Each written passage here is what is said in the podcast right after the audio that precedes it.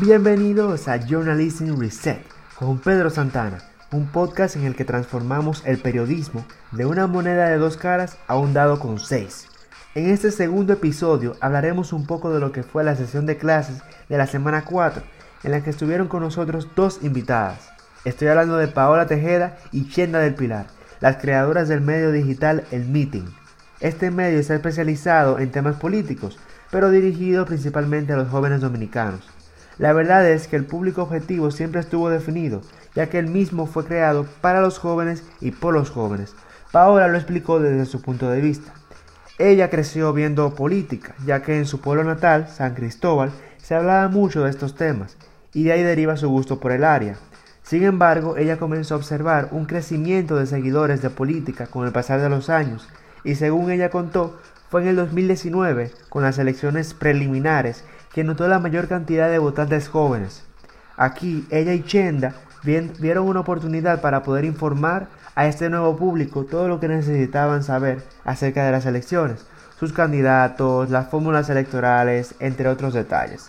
La verdad es que en las elecciones pasadas casi el 40% de los votantes tenían entre 17 y 35 años de edad, y este público fue educándose e informándose de la política en los últimos dos años gracias a estas mismas páginas web. Ahora, ¿cómo podían adecuar su contenido hacia la juventud? He aquí donde el meeting se destaca sobre los otros medios. Empezando con el diseño de su página web y su cuenta en Instagram, el detalle de los dibujos animados han aportado bastante al alcance de personas, ya que estos diseños llamativos y cómodos de observar son los que más suelen compartirse. Asimismo, algunos de sus titulares utilizan términos juveniles, con esta misma intención de generar interés en los jóvenes. Según contaba Shenda, el medio fue poco a poco creciendo y ya entre las elecciones municipales y presidenciales del año pasado, el medio tuvo su mayor crecimiento. La gran cantidad de publicaciones compartidas en Instagram hicieron del meeting un medio conocido a nivel nacional. Con un equipo tan pequeño como con el que cuenta el meeting, este es un claro ejemplo del poder e influencia que tienen las redes y la interactividad en las mismas. Hoy en día, los nuevos medios tienen la gran oportunidad de que pueden ampliar su rating a través del mismo público, con la opción de comentar y compartir. Según contaba las productoras, el meeting nunca ha cambiado su estrategia de comunicación, aun cuando la ola de seguidores llegó, pero lo que sí cambió fue el acceso al contenido.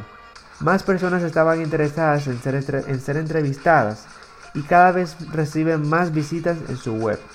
Con esto concluyó la clase en la que pudimos aprovechar al máximo la experiencia de las invitadas en el meeting, tanto para aprender cómo funcionan los medios digitales hoy en día, como para ver cómo tornaron una página de política que normalmente no llaman tanto la atención en una forma para educar y entretener a los jóvenes dominicanos.